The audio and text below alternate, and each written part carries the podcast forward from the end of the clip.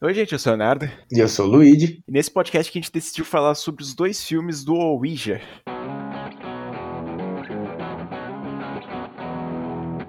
Lançado em 2014, o Ouija, o Jogo dos Espíritos, ele começa logo com a, uma cena das crianças brincando num tabuleiro Ouija. E você sabe que isso é a fórmula de dar ruim.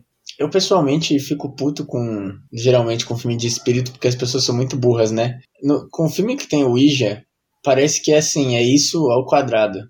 É inacreditável, cara. A gente já comentou sobre alguns filmes de Ouija, alguns péssimos, né, no podcast sobre exorcismos, então se tiver curiosidade para ver outras burrices que o pessoal costuma fazer no tabuleiro Ouija, dá uma olhada lá que tem alguns exemplos bem toscos. Eu acho, tipo, que a pior coisa com um filme de tabuleiro Ouija é... Nas quantas vezes a gente vai falar tabuleiro Ouija nesse episódio? Fudeu. Mas, enfim, a pior parte é, tipo, que sempre tem regra, né? Ah, você tem que dar tchau, não pode jogar sozinho, tem que estar tá em círculo, esse caralho aí, tá ligado? E ninguém nunca segue essas regras. O pessoal normalmente não segue as regras, eles só ficam sabendo da regra depois que começa a jogar. E não faz o menor sentido, cara, porque é um bagulho que mexe com o espírito, não vai ter nenhuma regra nem nada, vai ficar assim tranquilão. Eu acho que eu nunca vi na vida em algum desses filmes a pessoa realmente pedir permissão para fechar a conexão que eles falam, né? Nunca. E várias vezes isso nem dá nada. Dá o que acontece mais é porque as pessoas são burras e irritam os espíritos, velho. Mas esse negócio de dizer tchau nunca deu nada, velho. Você tem que entender, Luigi. Esse é o final do filme, esse é o plot, cara. Sem isso aí não ia rolar filme. Ah, então, mas precisa. mas enfim, voltando pro nosso querido filme de hoje. É, a gente já pode esperar o que vai acontecer. Obviamente, já corta para as crianças sendo adolescentes, quase adultas. E uma delas tá falando para outra, né? Ah, você lembra daquele jogo que a gente jogava quando a gente era criança? Aí a outra diz claramente que ela lembra, ainda fala, né? Ah, o Ouija, não sei o quê. Sim, beleza. Aí ela abandona a amiga sozinha na casa dela. E aí a amiga vai jogar, né? A Deb, grande Deb, ela vai jogar sozinha, né? Claramente ela mesma recita a regra e ela já quebrou a regra aí. É inacreditável, é sério. Cara, eu acho que essa é uma das melhores cenas do filme, assim, disparado, eu acho. Que é o falso suicídio da Deb, que ela cai, tipo, do segundo andar da casa, pendurado com aqueles luzinha de Natal. Essa cena é linda. E uma das coisas que a gente já vai falar aqui desde o início é o seguinte: puta direção de arte foda. Eu até comentei, se vocês quiserem assistir também o nosso vídeo que a gente fez sobre Invocação do Mal 3, é maravilhosa. Você olha as cenas, a direção de arte é linda, é linda. Sério. Só que, mano, e vocês vão ver que isso aí não consegue sustentar um filme por completo. Mas essa cena da menina suicidando é muito pesada, mas é bonita. Só, só comentário saudável, graças a Deus. Porra. Aí, depois disso, eu gosto que, que assim, Logo a gente já corta pro dia seguinte, onde a, a Lane, né, a grandíssima Olivia Cook, que atua em Bates Motel, que eu queria muito, preferia muito estar assistindo Bates Motel do que estar tá falando sobre esse filme. Ela tá no dia seguinte lá falando, e aí o pai dela liga para ela e fala que ela precisa ir para casa. Quando ela chega lá, obviamente ela vai descobrir que a amiguinha dela se matou. E aí chega a melhor parte. Porque quando eles vão fazer o funeral na casa da menina, todas as luzes de Natal estão no lugar. Isso é sensacional. Eu adoro o demônio que limpa a cena do crime, velho. É, ele dá, ele dá menos trabalho, né, pro pessoal, mano. Ele, ele consegue reconhecer o trabalho, o esforço do pessoal para limpar. Esse demônio é pica. Eu acho que a gente já deixou bem claro o quanto a gente gosta desse filme, né, Léo? Eu tenho que comentar o fato de que ele é um, um grandioso filme da Blumhouse e eu acho que não tem um filme bom que eu lembre assim de cabeça da Blumhouse. Então é isso mesmo. Tem que achar algum filme bom dessa aqui, mano. Não é possível. Ô, oh, tem Sinister, caralho. Atividade Paranormal 1, Óculos. Caralho, Atividade Paranormal 1 é da Blumhouse, meu Deus. A forca, mano. Respeita. Bom, era meio óbvio que, que eu ia falar merda com essa, com essa afirmação, né? Mas. Tá bom, então eu vou, eu vou ser mais sincero. A maioria dos filmes da Blumhouse, principalmente dessa época aí, 2014 até 2018, eu acho. É, a maioria não é bom. Fale por você, cara. Tô vendo aqui muito filme bom, mas tudo bem, né?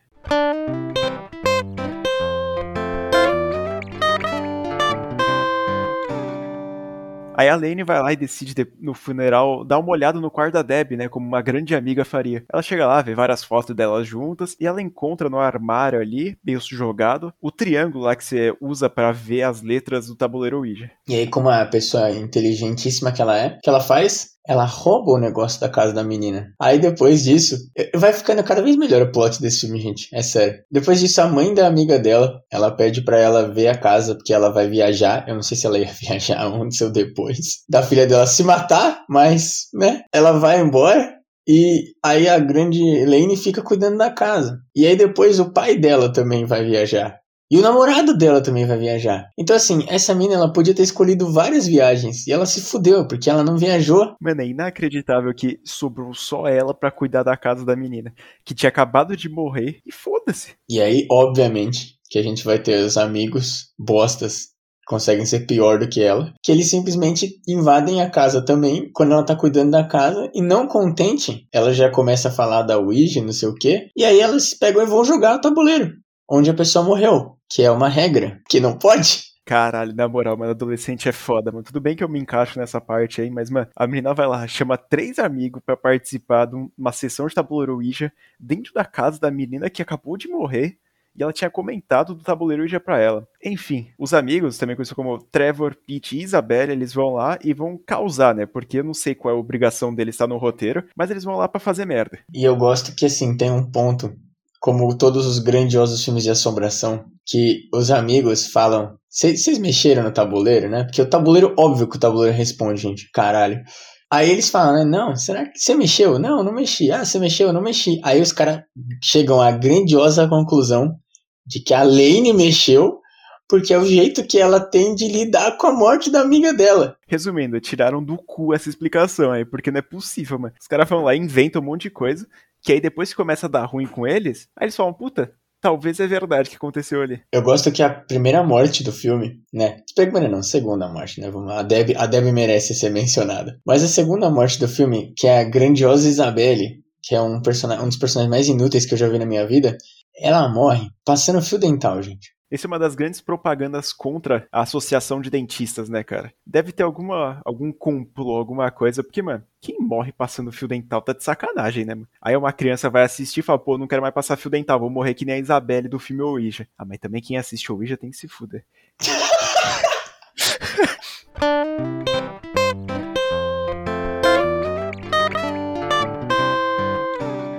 é maravilhoso assim que a personagem ela literalmente aparece para morrer. E mesmo assim, depois isso, gente, é depois de tipo, o demônio, ele começa a atirar com as pessoas. Ah, a gente esqueceu um grandioso detalhe, né, Léo? De, da parte da, do tabuleiro. Os caras perguntam, né? Ah, você tá aqui? Aí pergunta, aí o bagulho põe sim, né? Aí eles perguntam, quem que é? O bagulho põe D. D de quê? D de Deb. Não, é D de demônio, velho. Pode ser D sobre tudo, mano. Pode ser Damião, do Leandro Damião, pode ser qualquer merda, mano. Os caras vão lá e acham que é da Deb, mano. Já dá como entendido. Vai te fuder, velho, na moral. E é óbvio que isso dá merda. Aí depois o demônio começa a brincar com eles, começa a escrever Oi amigo em todos os lugares, no carro, na parede, embaixo de um viaduto. É maravilhoso. Aí morre a Isabelle. Aí os caras já pensam, porra, aconteceu alguma coisa, né? Vamos continuar nossa vida normalmente. Foda-se, eu acho que essa é a frase que mais, mais descreve esse filme aqui. Que a menina vai lá, rouba o tabuleiro da outra. Vão lá, jogam um bagulho sem, a, sem ler as regras direito. Aí a mina morre, também foda-se, mano. Não contentes com a situação, como a gente acabou de descrever, que eles são foda-se pra tudo, eles falam, pô, uma grande ideia, vamos jogar de novo o tabuleiro Ouija. Só que eles vão lá, eles vêm em algum lugar, não sei como, eles vão lá e botam um espelho na frente para ver quem tá movendo, tipo, eles falam que dá para ver o espírito. E de fato dá pra ver o espírito lá, movendo o um negocinho. Isso que não é apenas um espírito, rapaziada. São dois. E não contente com um somente, tem dois, que é uma criança e uma mãe que parece ali da, da menina. E a criança está com a boca costurada. Então, assim, sensacional, saudável aqui. Ainda bem que não vai pro YouTube mesmo. E aí, depois de uma um tapinha na cara para falar, mano, não é a Deb, pelo amor de Deus, corre daí. Eles vão lá e vão correr atrás do antigo morador da casa lá para ver quem que é aquele pessoal que tá atazanando eles agora. E eles vão lá e descobrem que não é somente um morador, é a grandíssima Lin Shay que tá nesse filme aqui. Ah, ela gosta de participar de filme trash de terror, pelo jeito. E ela interpreta Pauline. E ela, vai, ela tá, tipo, no hospício. Ela tá meio doida já das ideias naquela hora. E aí, o que, que os nossos adolescentes maravilhosos vão fazer? Vamos falar com a véia que tá no hospício, óbvio. E aí nada mais confiável do que uma fonte de uma velha que tá no hospício, obviamente. Então a velha vai lá e fala assim: vocês precisam libertar a criança, tirar a costura da boca dela para conseguir se libertar, né? Porque a mãe tá fazendo merda com a menina. Bom, aí pra quem assistiu o filme, deve estar tá pensando, caralho, mas eles estão. tá faltando alguém. Não, não tá faltando ninguém, não, gente. A gente sabe que a irmã da Lane existe, a gente sabe que ela existe. Só que ela é tão inútil que a gente resolveu deixar para falar dela agora.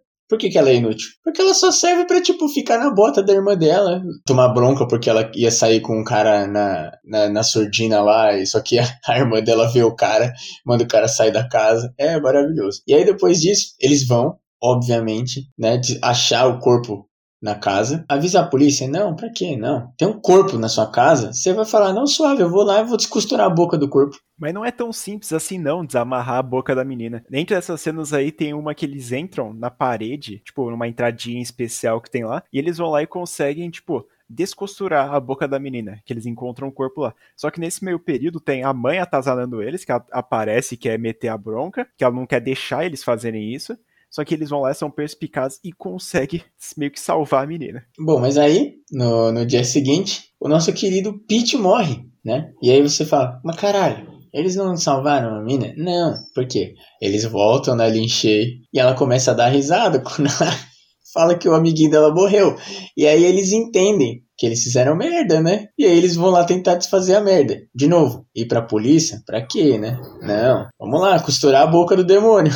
Cara, é inacreditável. Como eles não procuram ninguém sobrenatural, assim, para tentar resolver. Eles não procuram nem a Linchei. Pô, procura uma Linchei da vida aí no universo de vocês, mano. Tenta se salvar, mas não, os caras querem se salvar pensando. Não, não funciona assim. Aí, de novo, vamos lá. Eles voltam para casa. Só que dessa vez a menina tá putaça. Aí ela já mata lá o grande Trevor, mandando. roubando a, a bruxa de Blair. O cara simplesmente morre lá, tá em pé, olhando pra parede e morre. E aí as duas irmãs vão tentar salvar o dia, né? Só que uma delas é arrastada para a parede e quando ela chega lá, a grandiosa Doris, que é o demônio do filme, ela tá costurando a boca da irmã, né, da Sarah. Só que aí a Lane fala: "Não, não, senhora, a gente vai brincar aqui, ó". Não aprende, né? Aí ela pega, põe a porra do tabuleiro Ouija no chão e começa a jogar, velho. Com o demônio, irmão. É tipo você pegar o seu celular e mandar mensagem pra pessoa que tá do seu lado, mano. Não funciona assim. Aí, aí, aí o filme fica sensacional, gente. Por quê? Porque a Doris vai. Aí a gente vai jogar, beleza. Ela começa a quebrar o braço da menina. E, e, deixa a menina com aquela cara de bosta lá, com o olho branco e a boca aberta, morrendo. Aí, do nada, vem a salvadora. Quem que é? É a Linchei? Não é. É a Sarah? Não é. É a Debbie. A grande Debbie. A Debbie eu acho que não teve nenhuma fala no filme, ela que vai salvar a porra toda. É a Debbie, aquela mesma que morreu no começo do filme, ela salva tudo. É, rapaziada, é o seguinte, mano, eu acho que a gente não tem muito o que comentar sobre esse filme aqui, porque ele é ruim, a gente já deixou meio claro assim, porque a gente não gosta do filme. A única coisa que eu tenho que bater palma, como eu já tinha dito antes, é a direção de arte, que é impecável. Tem até uma cena que eles estão indo pra piscina, aí tem tipo uma árvore com a luz rosa. Mano, maravilhoso, cara. Quando eu assisti, eu falei, mano, agora eu tô entretido. Só que de fato o roteiro desse filme é uma porcaria. Não é, tipo, horroroso assim, mas também não é uma obra-prima. Tá longe, longe, longe de ser. Ele meio que cai no. Naquele bagulho, né? Quando Stranger Things apareceu, que começou a ter muito filme de adolescente, né? Tipo, eles rejuvenesceram mais ainda, porque o terror já tinha bastante adolescente, né? Por mais que era adulto interpretando adolescente, né? Depois de Stranger Things realmente começou a ser adolescente interpretando adolescente. Só que o problema não é que é adolescente, é que é adolescente burro, gente. Todas as atitudes que eles tomam durante o filme inteiro, os caras. Mano, a mina, ela invade a casa da mulher no funeral dela, mano. Rouba, rouba o tabuleiro dela.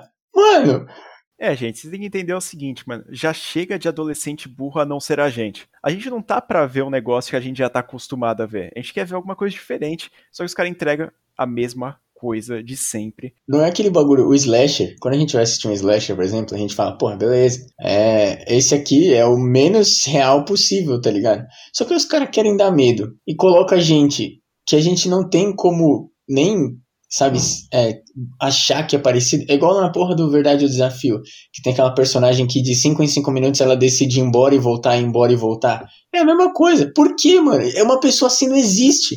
Tá ligado? Principalmente numa situação dessa, que você pode morrer. Então é isso que irrita muito. O roteiro é mal feito. Os atores até que são. Tem, alguns são conhecidos e não, não mandam tão mal. Assim, tão mal. Não é bom, mas também não é péssimo. Mas é isso. O filme, ele é mais uma produção Blumhouse de qualidade. Caralho, o maluco não larga a Blumhouse da boca, mano. É inacreditável, mano. É, o cara é hater pra caralho, mano. Não pra botar a culpa inteira na Blumhouse, mas, mano, os caras têm filme muito péssimo, mas tem um filme muito pica, mano. Só pra deixar, só pra deixar marcado, né? Obviamente, o filme rendeu dinheiro e lançaram uma sequência, que lançado em 2016, Ouija, Origem do Mal, dirigido por Mike Flanagan, deu aula de como fazer um filme assim. Te amo.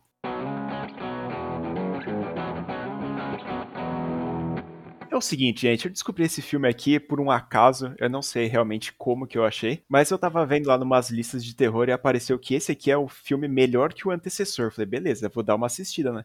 E como tá escrito Origem do Mal, eu assisti esse aqui primeiro. E aí eu olhei assim na tela e tava escrito Mike Flanagan.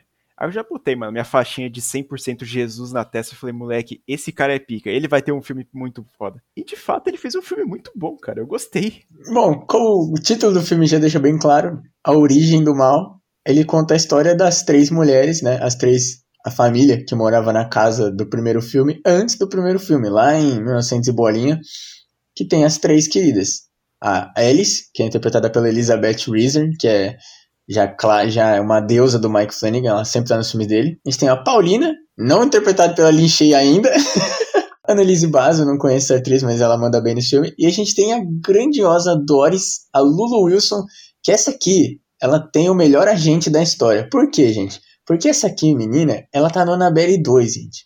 Então, assim, a mina, ela manda muito bem em filme de origem. Melhor do que o primeiro, entendeu? É, rapaziada, esse, essa aqui ela manda muito bem mesmo. E, mano, é engraçado que agora a gente começa a, a, responder um pouquinho das perguntas que a gente tava tendo no primeiro filme. Ah, nossa, D era de Deb, não, era de Doris. Olha lá. Moleque, é muita conexão, mano. Mas vamos lá, vamos contar um pouquinho desse filme aqui. Como é que ele começa? O filme já começa numa sessão espírita, onde a Alice ela tá com um pai e uma filha, querendo, e o pai quer se conectar com a falecida esposa. Só que a filha dele não tá gostando muito da história, ela fica falando que elas são uma fraude, não sei o quê. E aí a Alice tá lá, suave, fazendo a sessão dela, só começa a acontecer umas coisas meio pesadas, né? Começa a mexer uns copos, parecia uma, um, uns ali, uns vultos aqui.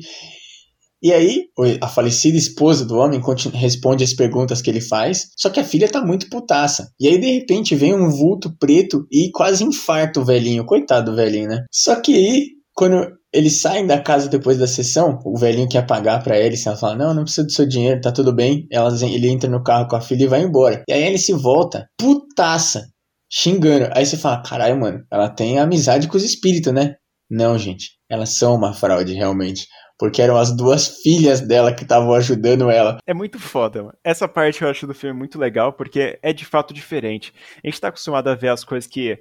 Ah, não, a, o, o seu protagonista é o mais honesto possível, ele é, tipo, mais inocente. Só que nesse aqui, mano, a menina ela faz de propósito, que é falsa, para aliviar a dor do pessoal. Existe isso na vida real, com certeza, e é até entendível, tá ligado? Porque o pessoal eles vão lá para receber algumas respostas, para tranquilizar o coração deles, e eles ficaram mais tranquilos de fato. Então eu acho que, mano, mesmo sendo um trabalho meio que de cuzão, é um trabalho honesto até. E o filme ele bate muito nessa tecla, né? De tipo, não, a gente faz um negócio legal, a gente não é cuzão, a gente não rouba dinheiro dos outros, né? A gente dá fechamento na vida das pessoas. É, né?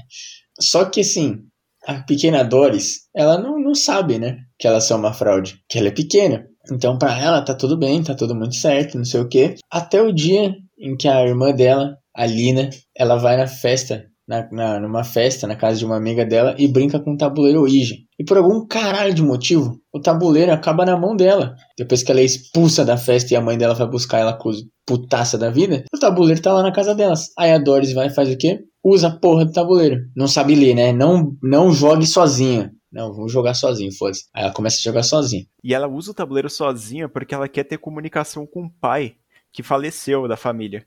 Então ela quer conversar com ele. Só que, tipo, o resto da família inteira tá de luto ainda, né? Porque, tipo, tá sem o pai. E ela quer tentar conversar com ele. Mal sabia ela que ela acabou de cagar. Aí depois disso aqui a gente corta pra um dia que a gente tá na escola, né? Ela tá sendo bulinada e ela vai ser buscada pela mãe dela, ela tá sendo bullyingada por uns meninos. E aí o, a gente é apresentado por um dos melhores personagens dessa profissão, o grande Padre Thomas. É um padre útil, gente, ele ajuda no filme, velho.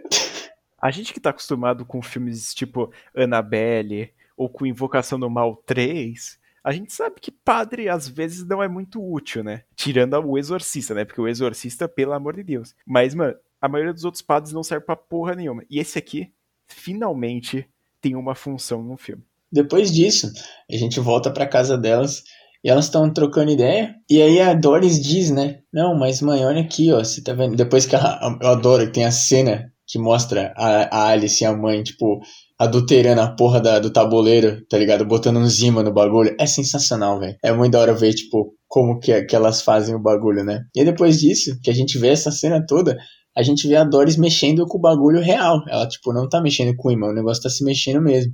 E ela mostra pra mãe e pra irmã dela. Só que a irmã, a mãe fica emocionadíssima, né? Pensando no marido, né? Só que a irmã fica desesperada.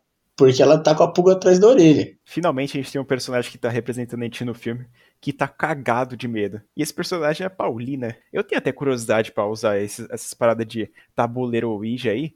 Só que é foda, né, mano? Imagina dar alguma coisa mesmo. Depois do, do, do tabuleiro, deu falando lá como que deve ser matar alguém, a gente viu que o cara aqui quer usar o tabuleiro Ouija. É, tá saudável, gente. O podcast aqui tá, tá qualidade. Ah, pronto, o cara quer comparar isso aí. Só que depois disso aqui, gente, aí a gente vê que a, a Paulina tá certa. Porque as coisas começam a dar ruim. Porque, primeiro, a gente é, não é apresentado agora, a gente já foi apresentado ao Mike, que é o crush da Paulina. O padre Thomas, ele pega os dois quase se beijando na escola. Genial, né? Se beijar numa escola religiosa. Tá certinho. Depois que ele pega eles dois, ele leva ela pro, pra, pro quarto. Ai, que horror. Caralho. Ele leva ela pra sala dele sala de, do diretor. Vamos, vamos deixar claro, tá tudo bem, gente. E ele pergunta por que, que a irmã dela não tá vindo pra escola. Que ela tá quatro dias sem ir, que a mãe dela não pegou a lição na tarefa, não pegou, não avisou que ela tava doente. E aí ela fala: Não, minha mãe tá trabalhando. E aí a gente corta pra casa delas, onde a Doris, que agora ela tá na cabeça da sessão, usando o tabuleiro Ouija, quando a mulher lá que tá fazendo a sessão com elas pergunta do, do marido, do pai, na verdade, pergunta do pai dela, a porra da Doris fala com a voz de homem. Mano, essa cena, velho. E nesse, nessa parte que a gente viu o diferencial do Mike Flanagan, mesmo não sendo um grande filme, sendo um clássico do terror, esse filme é que ele consegue ser objetivo. E, mano, isso dá medo. Ainda mais com a direção dele, que combinada, tem aquele até algumas alguns planos de sequência, alguns planos bonitos, assim, que você fica imerso no filme. E quando a mulher começa a falar com voz de homem, mano, dá um cagaço. E nessa mesma noite, depois de tudo isso, a gente começa a perceber que tem alguma coisa errada com a pequena Doris. Primeiro, quando elas estão indo dormir, a gente começa a perceber alguma coisa errada, porque depois que ela fala com a voz do, do grande homem, pai da mulher lá, a Doris sente uma dor no pescoço. E naquela mesma noite as coisas começam a ficar desesperadoras. Porque ela acorda a irmã dela reclamando de dor. Depois que ela toma uma pílula, ela ainda não consegue dormir, tá sentindo muita dor. Ela vai pra porcaria do tabuleiro Ouija e começa a falar com os amiguinhos dela, né? Com o pai dela, com, com, as, com as outras crianças, provavelmente, que ela vê, né? E aí ela decide olhar na palheta, que é meio que. A gente nem deixou isso muito claro no, no primeiro filme, né? Mas é tipo o jeito que você vê os espelhos. É porque no primeiro filme tem o negócio do espelho, mas nesse aqui eles, eles focam mais essa parte de que a palheta é o jeito de olhar, porque tem uma lente, né, no meio da palheta lá. E aí ela começa a ver uns vultos, um negócio preto correndo para lá e pra cá. E essa menina é muito inteligente. Porque depois que ela começa, que ela percebe isso, ela fala: tá, eu tô vendo o negócio do meu lado sumindo.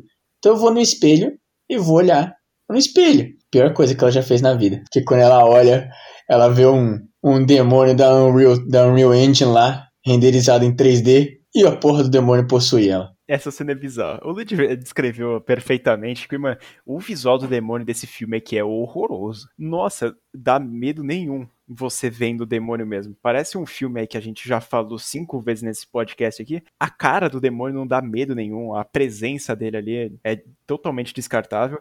Mas, cara, essa parte de olhar na palheta que tem no vidrozinho, ele dá uma atenção, porque é claustrofóbico, você a câmera ela vai na visão da menina. Então você começa a ver tipo tudo circular, meio distorcido, né, porque é uma lente. Aí você fala, caralho, mano, vai acontecer alguma coisa.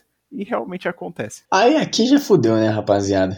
Vamos deixar claro que, que chutou, o balde aqui, já era, a mina já tá possuidora. E ela começa a agir muito estranho. Depois desse dia, obviamente, o padre reclamou, né, que a menina não estava indo pra escola, e a menina vai pra escola. Só que aí a gente vê que ela tá muito bizarra, porque ela tá lá na amarelinha, em pé, sem brincar no intervalo na escola, olhando pro chão.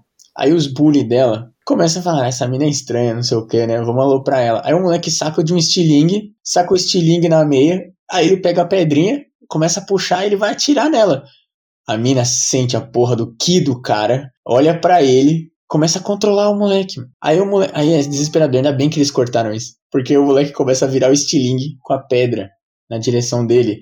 Põe um bagulho tipo no meio da testa dele. E aí a gente só escuta ele atirando por causa do desespero das pessoas em volta. E a mina fica lá suave. A Dory está tranquilona. E aí já não bastava ficar mais bizarro assim, eles vão lá e pegam a lição da Doris que ela tinha feito, e a professora ela fala, pô, a menina escreveu em outra língua, o que tá acontecendo aqui? Foi reclamar com a mãe. Aí a mãe achou bizarro, porque não conseguiu ler, e a menina não sabe falar outra língua, e levou pro padre. E aí o padre, sabiamente, ele conseguiu entender que aquela língua é polonesa, e ele trouxe uma explicação que é mais bizarra ainda. Que é basicamente o diário de um homem chamado Marcos, que fugiu na Segunda Guerra do grande Doutor do Diabo, que é ninguém mais, ninguém menos que o nosso demônio renderizado em 3D. Aí.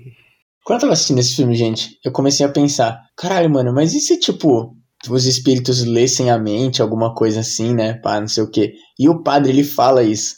Que quando ele começa a explicar o que aconteceu, ele começa a contar que ele, o nome da mãe dele era o nome que a tábua falou, o tabuleiro falou, é o nome da mãe dele. A tabuleiro, ele perguntou, tipo, se ele se o tabuleiro perdoava a briga que eles tiveram, e ele disse que ele começou a pensar em nada. E aí o tabuleiro trocou de assunto. Então ele meio que prova que os espíritos, né, o demônio, ele tá lendo a, a mente das pessoas. Por isso que quando a gente faz uma pergunta, que a gente sabe a resposta, a gente pensa na resposta. E por isso que o espírito sabia o nome das pessoas, o que tinha acontecido, porque ele sabe, tava lendo a cabeça. E eu pensei nisso, eu falei, caralho, será que Queria, tipo, eu nem sabia quando eu assisti o filme. Aí quando isso aconteceu, eu fiquei, meu Deus, eu sou o Mike Flanagan, valeu. Queria ter uma autoestima dessa.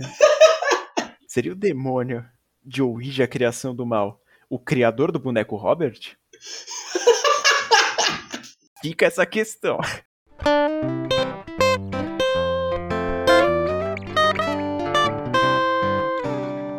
A Doris vai lá e mata o namoradinho da Paulina, que ela vai lá e foda-se, matou o moleque, porque ele ia lá e querer sapecar a menina, e tomou. É isso que dá, né? E essa morte aqui, ela faz uma homenagem ao filme original, porque ele morre pendurado em cima da escada, igualzinho a Deb do primeiro filme morreu, só que é muito melhor, né? Não, é, é que a, a Debbie morreu muito bem, né? Não sei. Fica a, a, a cargo de vocês aí. Aí o padre é desesperado para tentar salvar a menina lá, né? E eles vão lá pra casa, no porão que tem lá, para tentar salvar a menina. Só que, mano, começa a acontecer um monte de treta. O padre é possuído, aí depois o padre é despossuído, aí a mãe aparece, aí depois o padre morre. E aí eles conseguem descobrir que na parede que tem lá da casa tem vários ossos, umas ossadas de pessoas que tem lá. E esses são os ossos das vítimas, inclusive do Marcos, o cara de quem a gente leu o diário lá, o polonês.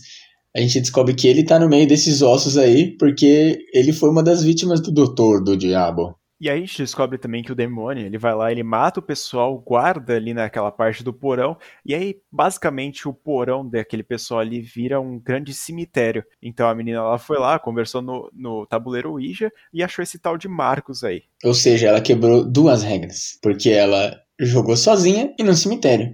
E vamos ser sinceros, ela provavelmente não deu adeus pros, pros espíritos, então ela deve ter quebrado todas as três regras que o filme coloca. Então, ou seja, é óbvio que é da bosta, né, gente? Essas cenas aí que tem de, a parte de exorcismo dela, de possessão, eu acho bem ruinzinho, mano. Principalmente na parte do visual, que ela fica com aquele bocão preto lá bizarro. Eu não sei, me lembra muito da Bélia, porque talvez seja a mesma atriz, mas não sei, não passa medo, tá ligado? E esse é um dos únicos pontos negativos, assim, que esse filme tem, além do demônio mal renderizado, que é me incomoda, sabe? Mas enfim, depois disso tudo, a gente tem uma cena que o pai das meninas aparece pra, pra, pra Olina. Ele aparece para ela e ele mostra a boneca que tá, tá com a boca costurada. Aí, ó lá, ó, ó o primeiro filme aí, gente. E aí, né, depois a menina tem um flashback de quando a irmã dela falou: Não, foi o papai que costurou sua boneca pra, pra calar as vozes. Beleza, o que, que ela vai e faz? Óbvio, ela vai e costura a boca da irmã dela. É, rapaziada, eu acho que isso aí é o primo do irmão do mês, né? A Paulina nunca teve errada. A Lin como sempre, é a mais correta, a não ser no primeiro filme, né? Que ela cagou a vida da, daquela, daquele pessoal. Mas, mano, vai falar que você nunca costurou a boca de alguém. Seu irmão, mais novo, chato, possuído, Se você não fez isso aqui, pode parar de ouvir o podcast, na moral. Eu acho que é muito preconceito bobo nessa sociedade, tá ligado? Não, é um absurdo, cara. Não, não contente em ter costurado a boca da irmã, depois que ela acorda, ela vai e dá uma facadinha na mãe dela. Só que aí a gente vê que ela tava meio possuída, a mãe dela perdoa ela, e aí o filme acaba com ela estando, né, no, na porra do hospício. O psicólogo dela tá decepcionado, que ele já tá lá, sei lá quantos meses, acho que dois meses, e ela não faz progresso nenhum, não consegue explicar por que, que ela matou a mãe dela. E a gente termina o filme com ela fazendo um tabuleiro Ouija no chão do quarto com o sangue dela e com uma lente de óculos quebrada. E, e depois o filme acaba com o, o psicólogo passando pelo quarto dela e, ela, e aí ele vê de canto de olho ela e uma outra criança lá. Ou seja, a Doris voltou. Só que a gente não sabe se é a Doris do bem ou a Doris do mal, né? E provavelmente a gente nunca vai saber dessa parte aí, porque eu acho que o filme não vai, não vai ter uma continuação. É claro, o filme já conta com duas continuações, é meio bizarro falar isso, mas são duas continuações que não tem nenhuma ligação. É um filme nada a ver que tem sobre Tabuleiro Wish que os caras colocou só pra vender ali. Então a gente só decidiu comentar sobre esses dois aqui. Mas, cara, eu acho que a história finalizou. Mano, chega de história de origem, mesmo esse aqui sendo melhor que o original já chega. A história tá fechadinha, não é uma das grandes histórias assim que a gente tem no cinema, mas eu acho que é um filme ok, é bom alguns pontos, principalmente pela direção, mas eu acho que só, tá ligado? É, eu acho que a merda de fazer filme de origem depois que você faz o, o sendo o segundo filme é que você vê o primeiro filme faz menos sentido e fica pior ainda, né, velho? Então é isso, se for fazer filme de origem, conta a primeira origem ou for fazer um filme de origem, contrata a gente. A gente não faz o seu filme de origem, a gente esquece essa ideia, porque só dá merda quando vai para filme de origem. Léo e Luiz de roteiristas, entendo o caso. Mas então é isso, gente. Se vocês querem assistir algum dos filmes aqui, o Ouija, o Jogo dos Espíritos, está disponível no Netflix. Vale a pena assistir porque o filme é lindo.